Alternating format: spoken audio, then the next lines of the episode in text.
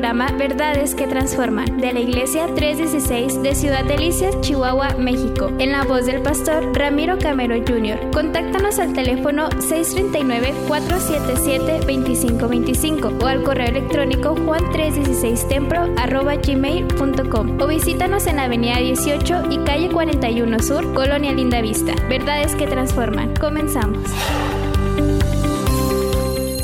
15, versículos 21 al 28 dice, partiendo de allí, Jesús se retiró a la región de Tiro y Sidón. Una mujer cananea de las inmediaciones salió a su encuentro gritando, Señor, hijo de David, ten compasión de mí.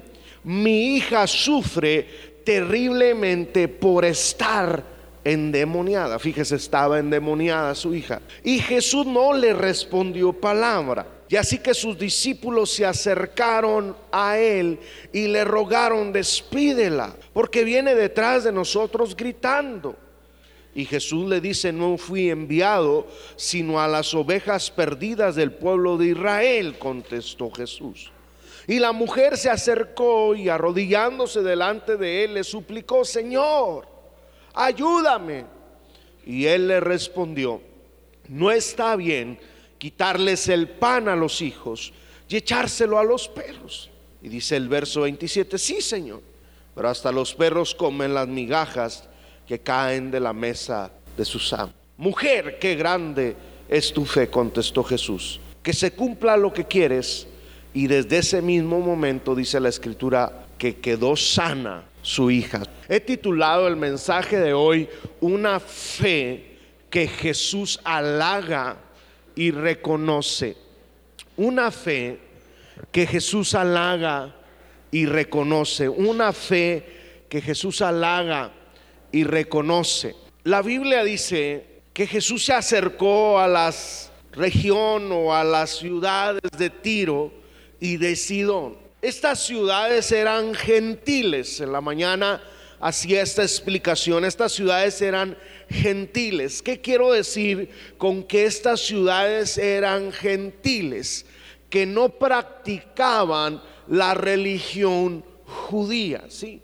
Esa es la diferencia. Cuando usted, si usted es nuevo o si usted tiene tiempo y lee la Biblia y ve que dice es un gentil o es una es gentil o, o, son gentiles, cuando la Biblia se refiere a gentil no está hablando de alguien que es amable, gentil en ese sentido, amable, educado, atento, no. Cuando la Biblia habla de un gentil está hablando de una persona o cuando habla de gentiles está hablando de un grupo de personas personas que no practican la religión judía, que no son judíos, que no eran el pueblo escogido por Dios. Y estas ciudades, Tiro y Sidón, que estaban situadas al norte de Israel, eran ciudades gentiles y se cree que ahí vivían los cananitas. Yo no sé si usted se acuerda que el Señor le habló a Israel que les daría una tierra que fluiría leche y miel, les dio la tierra de Canaán. En esa tierra de Canaán habitaban cananitas. Y cuando Dios les dijo que fuesen a conquistar o a poseer esas tierras, les pidió que acabaran y exterminaran o echaran fuera a todos los cananeos que había ahí. Pero sabemos que el pueblo de Israel no lo hizo así, fue dejando en ciudades ciertos grupos de cananitas. Entonces esta mujer que aparece en esta narrativa bíblica es cananea o es sirofenisa, es, es una mujer que es de los gentiles, no es una mujer judía, no es una mujer que está bajo la promesa, es una mujer, pudiésemos decir, impía apartada de Dios, pero la narrativa nos enseña que aunque esta mujer no era de descendencia judía, que aunque esta mujer no practicaba la religión judía, el judaísmo, tuvo una fe asombrosa tuvo una fe de admirarse, tuvo una fe que encontramos en la Biblia que Dios la reconoce. Escuche bien, es importante saber que solamente en dos ocasiones Jesús reconoce este tipo de fe. Una es en esta ocasión, pero la otra es cuando Jesús reconoce la fe de aquel centurión. Si usted tiene tiempo viniendo a la iglesia, había un centurión que tenía a su criado enfermo en casa y viene y se acerca a Jesús y le dice, mi criado está grave, está enfermo de gravedad. Y le dice Jesús, bueno, vamos a tu casa. Y él le dice, no es necesario que vayas a mi casa, solamente di la palabra y mi criado sanará. Y Jesús se admiró de la fe del centurión que tampoco era judío. Y Jesús halagó y reconoció la fe de este centurión. Y de la misma manera el Señor reconoce la fe de esta mujer. Y yo quiero hablar brevemente de esa fe que Jesús halaga y reconoce y que nos ayude Dios independientemente de nuestra necesidad o, circunstancia, que nos ayude Dios a tener este tipo de fe. Y el primer tipo de fe que Jesús halaga es una fe de confianza y de reconocimiento. Repito, una fe de confianza y de reconocimiento. Esa es la primera diapositiva que hay que poner, la que dice una fe de confianza y de reconocimiento. Una fe de confianza, ¿por qué? Una fe de confianza en Dios y una de reconocimiento a Dios, una fe de confianza a Dios y de reconocimiento a Dios. La mujer supo dónde estaba Jesús, obviamente, y fue para pedirle que liberara o librara a su hija de aquel demonio que la atormentaba. Estaba poseída por un demonio, algo que en aquel tiempo e incluso el día de hoy los médicos no pueden arreglar, no pueden solucionar, porque el problema de esta hija, de esta señora, no era físico, sino era espiritual. Y la mujer sabe qué es lo que tiene su hija. La mujer sabe que su hija está poseída y sabe que la ciencia no podía curarla. Y sabía que solamente el poder de Dios podía liberar a una persona poseída o atormentada por el diablo. Por eso al considerar su grave situación, por eso al considerar su necesidad, va corriendo a donde está Jesús para contarle su problema y deposita toda su fe su confianza y su reconocimiento en Jesús al pedirle ayuda. Ella sabe que nadie más puede ayudarle. Y no solamente le pide ayuda, sino que lo reconoce. Nótese su actitud reverente hacia Jesús. Ella, lo, ella llama a Jesús Señor y le añade hijo de David. Si usted estuvo aquí, si estuviste aquí cuando hablamos de Bartimeo, es la misma forma en que Bartimeo clamó a Jesús. Jesús, hijo de David ten misericordia de mí. Y esta mujer le dice, Señor Jesús, hijo de David, honrándolo como el Mesías, reconociéndolo como el Mesías esperado. Eh, eh, eh, ah, reconoce la autoridad de Jesús, reconoce el nombre de Jesús, sabe que Jesús es Salvador, sabe que Jesús es Señor. Ahora tal vez alguien se pregunta, bueno, y si era impía, si, si no era judía, si no practicaba el judaísmo, ¿cómo se enteró? De, la identidad de Jesús? Bueno, pues es que la Biblia dice, y lo dije eh, hace dos semanas, que la fama de Jesús se difundía por todas partes. Había llegado hasta territorio gentil la fama de Jesús, despertando esperanzas para los que estaban necesitados. Y la respuesta de Jesús a las necesidades de las personas. La respuesta de Jesús a las a las peticiones, al clamor de los necesitados, siempre era una respuesta muy interesante, muy acertada. Pero vemos aquí que esta mujer, aunque tiene una fe especial, una fe de confianza y de reconocimiento, Jesús no le responde nada. Yo quiero creer que esta es la única ocasión, yo no me acuerdo de otra escritura en la Biblia, donde Jesús, ante la petición de una persona necesitada, se queda callado. La Biblia dice textualmente que cuando esta mujer pone toda su fe en Dios, le reconoce, le pide ayuda, Jesús se queda callado. ¿Por qué se queda callado? Si usted me pregunta, no lo sé. No lo sabemos. Los discípulos tampoco lo supieron. La Biblia no nos dice por qué Jesús se queda callado. Lo cierto es que Dios siempre está obrando, como dice el canto, aunque no lo podamos ver. Aunque no lo escuchemos, Él siempre está obrando. Pero yo veo que esta fe al final es reconocida, esta fe de confianza y de reconocimiento. Y yo quiero invitarte en esta hora, independientemente de tu necesidad, independientemente de la circunstancia que tú estés atravesando, yo quiero invitarte a que tú confíes en Dios y deposites toda tu fe y toda tu confianza en Él.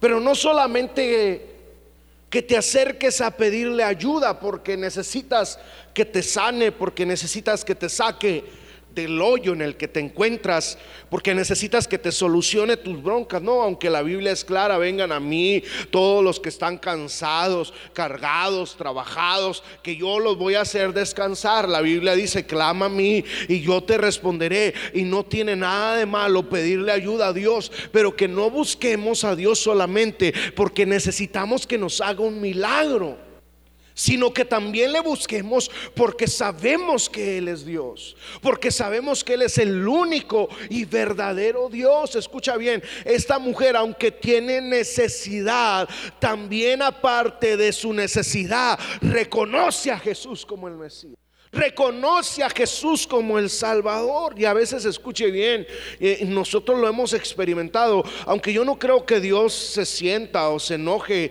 eh, por algo así, pero ¿cómo nos sentimos nosotros? Escuche bien, ¿cómo nos sentimos nosotros cuando un amigo de hace muchos años no nos busca, no nos habla y de repente te habla para pedirte la traila, para pedirte alguna herramienta, para pedirte algún favor? Entonces, ¿Por qué digo esto? Simplemente para hacerte pensar un poco y recomendarte o sugerirte que no solamente te acerques a Dios porque estás atorado en un problema, porque estás atrapado en alguna situación de la vida, sino que te acerques a Dios sí para que te ayude, pero también que te acerques a Dios y lo reconozcas como tu único y suficiente Salvador, que lo reconozcas como Dios, como Señor, como Salvador y sí también como tu sanador, tu ayudador, como tu todo. Ese es el tipo de fe que Dios busca.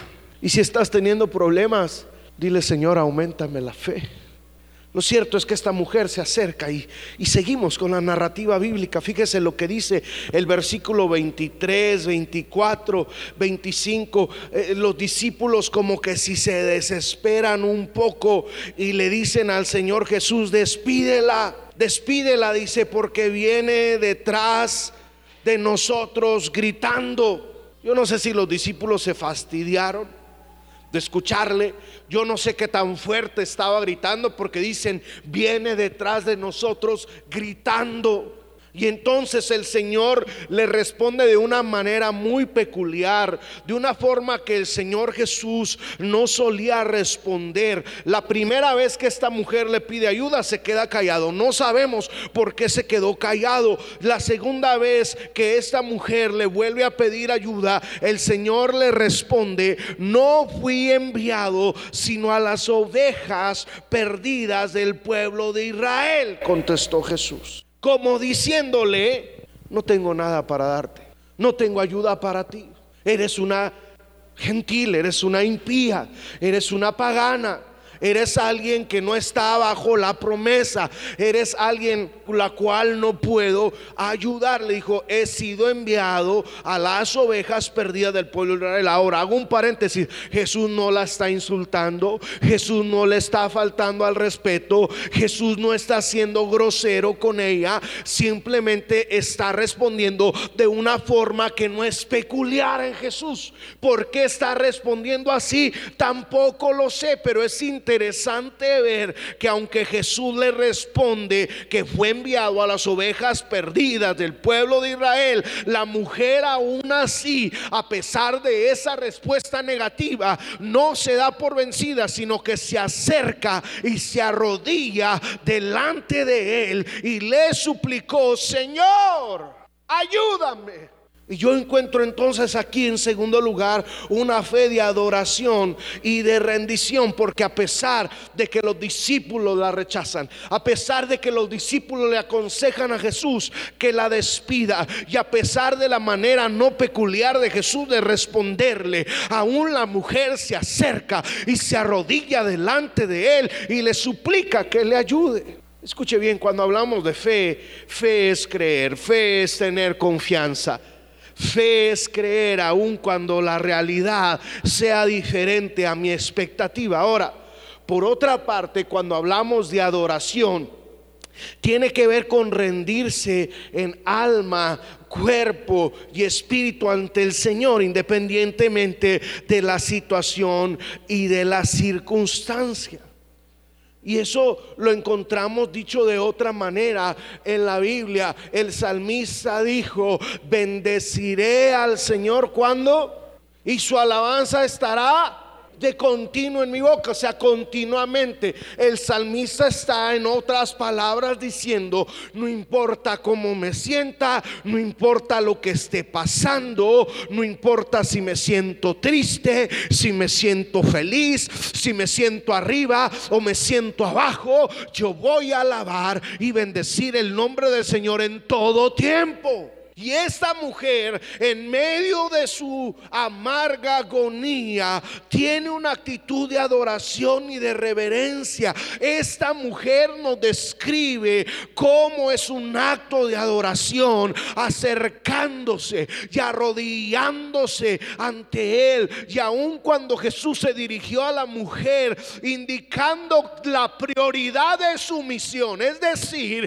que había venido a las ovejas perdidas Israel y no necesariamente a los gentiles. Aunque la respuesta de Jesús es fuerte, no es irrespetuosa, pero sí es clara, sí es precisa. Y ante la respuesta de Jesús, esta mujer no discute acerca de las prioridades de Jesús, sino que se lanza ante los pies de Jesús como un acto de humildad desesperadamente, diciéndole, Señor, ayúdame.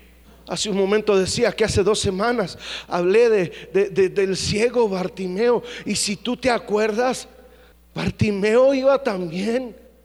Estaba ahí también a la orilla del camino clamándole a Jesús. Y cuando le dijeron que se callara, no se cayó, sino que gritó más fuerte. Yo encuentro en las diferentes historias de la Biblia, en las diferentes narrativas de la Biblia, que todo el que verdaderamente estaba en necesidad clamaba al Señor.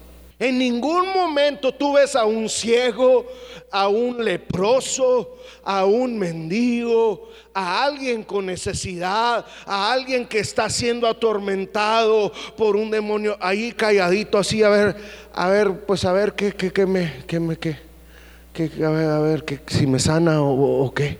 No, la Biblia dice, Y a veces como cristianos, o a veces como personas, estamos en unas bronconononononas en unas situaciones, en unos problemas, estamos atravesando a veces enfermedades, estamos a veces experimentando problemas con los hijos o con el esposo o con la esposa, o estás atravesando, no sé, eh, por alguna cuestión legal, algún problema, y te quedas callado.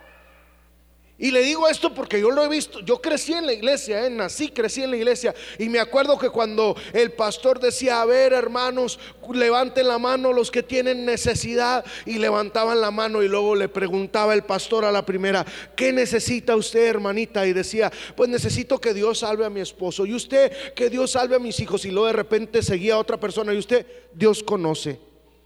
Dios conoce. Y claro que Dios conoce. Dios es, Dios es omnisciente, todo lo sabe. Pero siempre veo en la Biblia, tanto en el Antiguo Testamento como en el Nuevo Testamento, que a Dios le gusta y que a Jesús le gustaba que la gente le dijera cuál era su necesidad. Escuche bien, se da cuenta usted, ¿verdad? Cuando alguien es ciego. Lo vemos, es, es, obvio cuando alguien está ciego. Y Jesús se acercaba delante del ciego que le estaba hablando. Jesús, hijo de David, Bartimeo, le decía, ten misericordia de mí. Y después de tanto gritar y clamar, viene Jesús y se acerca con Bartimeo y lo ve que está ciego. Y le pregunta, ¿qué quieres que te haga? Y si nos hubiese preguntado, le hubiéramos hecho, mm". o sea, no estás viendo que estoy ciego, pero es que no es si Dios lo ve o no lo ve. A Dios le gusta que tú se lo pidas.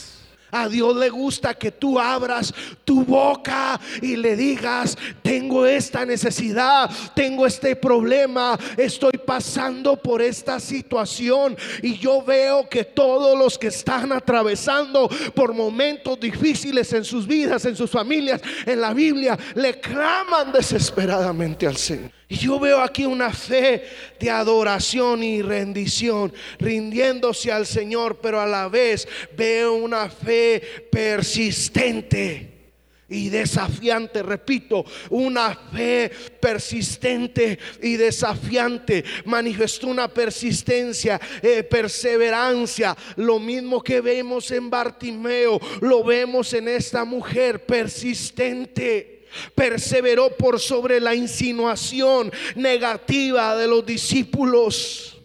Esta mujer también persistió ante la negativa de Jesús, que primero guardó silencio. Después le responde, no he sido enviado sino a las ovejas perdidas de Israel. Es, directo Jesús, es, es claro Jesús. ¿Por qué está respondiendo así? No lo sé pero está respondiendo de una manera muy clara. No está siendo grosero, repito, si tú eres nuevo no le está faltando al respeto, pero sí está siendo muy claro y muy directo. Pero en tercer lugar, esta mujer persistió ante la siguiente negativa de Jesús. Dijimos, primero guardó silencio, en segundo lugar le responde que fue enviado a las ovejas perdidas de Israel. Pero después hay algo que me llama la atención en el versículo 26, que le dice, no está bien quitarles el pan a los hijos y echárselos a los perros. Ante la insistencia y persistencia de esta mujer, el Señor le dice, no está bien quitarle el pan a los hijos y echárselos a los perros. Por eso veo que esta mujer tiene una fe persistente, pero también tiene una fe desafiante. ¿Por qué desafiante? Porque ante la expresión en tanto negativa de Jesús, no solamente en relación con su misión para el pueblo de Israel, sino ahora diciéndole no está bien quitarles el pan a los hijos y echárselo a los perros. Ahora, déjeme aclarar, este término a primera vista parece discriminatorio. Escuche bien, parece discriminatorio y humillante, pero no lo es. ¿Y por qué no lo es? Porque es, es importante saber que los judíos se referían a los gentiles como perros, indicando su rechazo, su desprecio, porque no eran el pueblo escogido por Dios. Pero Jesús no está insultando a la mujer. Jesús no está faltándole el respeto a la mujer. Jesús está uh, utilizando un ejemplo en el sentido figurado, diciendo, no se le echa el pan a los perros. Ahora alguien pueda decir, Jesús la llamó perro. Pero si la llamó o no la llamó perro. Ella dice en el versículo 27, sí Señor. O sea, es verdad. Es verdad lo que tú dices, sí Señor. Le digo, sí Señor. Dime como quieras, compárame con lo que quieras, llámame como quieras, pero lo que tú digas, Señor. Yo lo único que sé es lo que dice esta mujer y me encanta. Dice que hasta los perrillos comen las migajas que caen de la mesa de sus amos que no se equivocó esta mujer.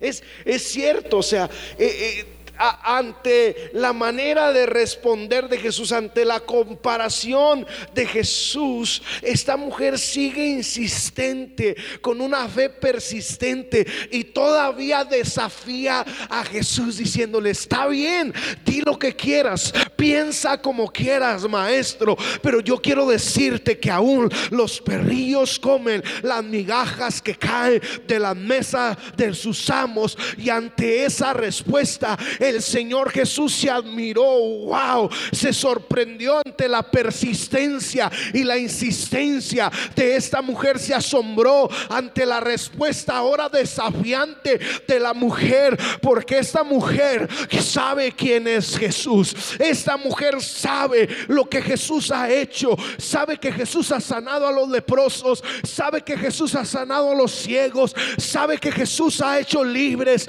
a los endemoniados y le dice, aún los perrillos comen de las migajas de las mesas que caen de sus amos como diciendo, yo conozco el poder que tú tienes, yo sé quién eres Jesús y una gota de tu poder basta, una migaja basta para yo recibir mi milagro, una gota de su sangre, escucha bien, aunque derramó litros de sangre, una gota de sangre del Salvador es suficiente para perdonarte, para limpiarte, para purificarte. Una migaja. Pero lo interesante aquí es que el Señor no le dio sus migajas porque Dios no da migajas. Ella ante la comparativa que Jesús hace en el sentido figurado, se va por la misma línea que Jesús está hablando diciendo, bueno, los perrillos comen migajas, como diciendo una migaja basta. Pero cuando dijo eso,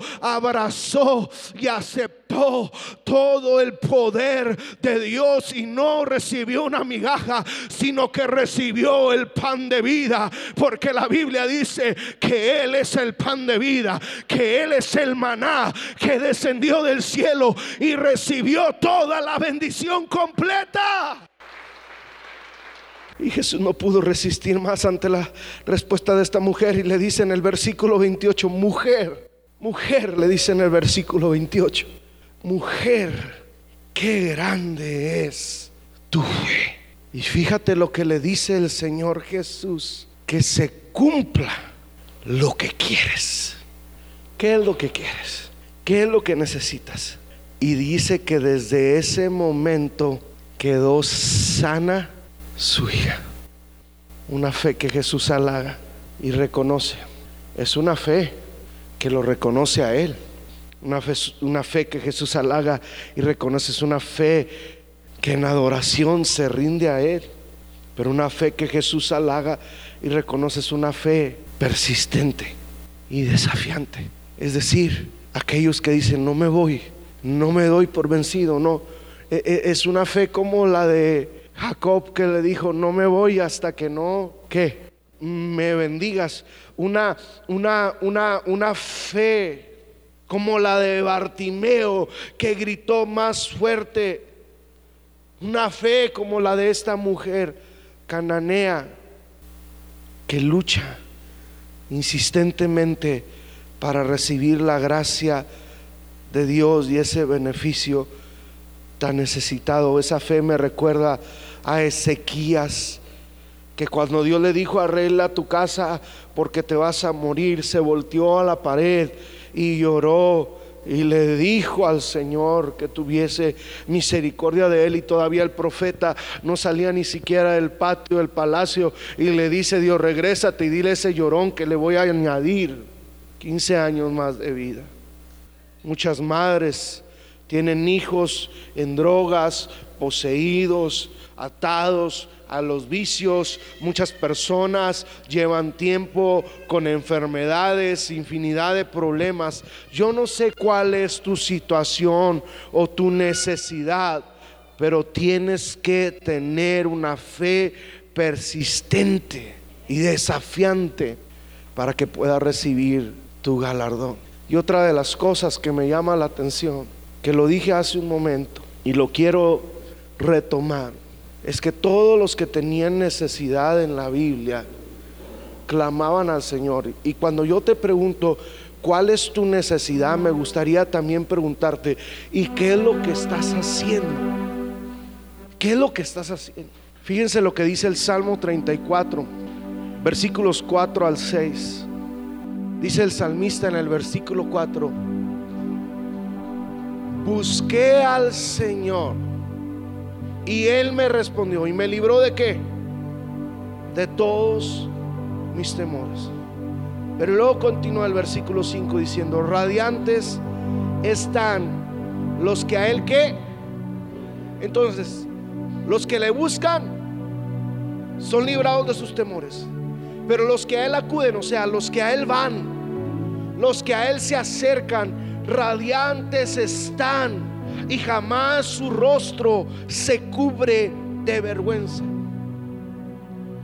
Pero luego me lleva al versículo 6 que me, me ha llevado a pensar y relacionarlo con esta mujer sirofeniza cuando o cananea cuando el Señor le dice aún los perros cuando le dice no no le puedo dar el pan a los perros y ella le dice aún los perros comen de las migajas que caen de la mesa de sus amos. El verso 6 dice el salmista, este pobre, y me detengo ahí, aunque era rey, aunque tenía oro, aunque tenía plata, aunque tenía gente a su servicio, y al dar un chasquido, un tronido de sus dedos, sus sirvientes le atendían y le traían lo que él necesitaba.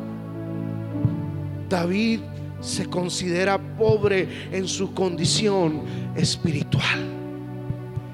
Y dice, este pobre, no dice este rey, dice este pobre. Y muchos de los que estamos aquí estamos atados al pecado. Muchos están atados a vicios. Muchos están atados a la pornografía. Otros a la fornicación. Otros se encuentran eh, eh, eh, atados a la mentira. atados a vicios, a las apuestas, a cosas, a la mentira, a la chismosería, qué sé yo. Y no se atreven a reconocer su condición. Esta mujer dijo, pues si quieres compararme con un perro, hazlo, pero necesito que me ayudes. Y aquí el rey de Israel, uno de los reyes más ricos de toda la historia de Israel, de todas las épocas de la Biblia, dice, este pobre, te atreves a reconocer tu necesidad. Si estás atado, lo dices, dile, Señor soy un vicioso, hazme libre. Si estás atado al alcohol, dile Señor, he sido un alcohólico, hazme libre. Si estás atado a alguna droga, dile Señor, soy un drogadicto, hazme libre, Señor, soy un... Este fue el programa Verdades que Transforman de la Iglesia 316 de Ciudad Delicias, Chihuahua, México, en la voz del pastor Ramiro Camero Jr. Contáctanos al teléfono 639-477-2525 o al correo electrónico juan316templo gmail.com o visítanos en Avenida 18 y Calle 41 Sur, Colonia Linda Vista. Verdades que Transforman.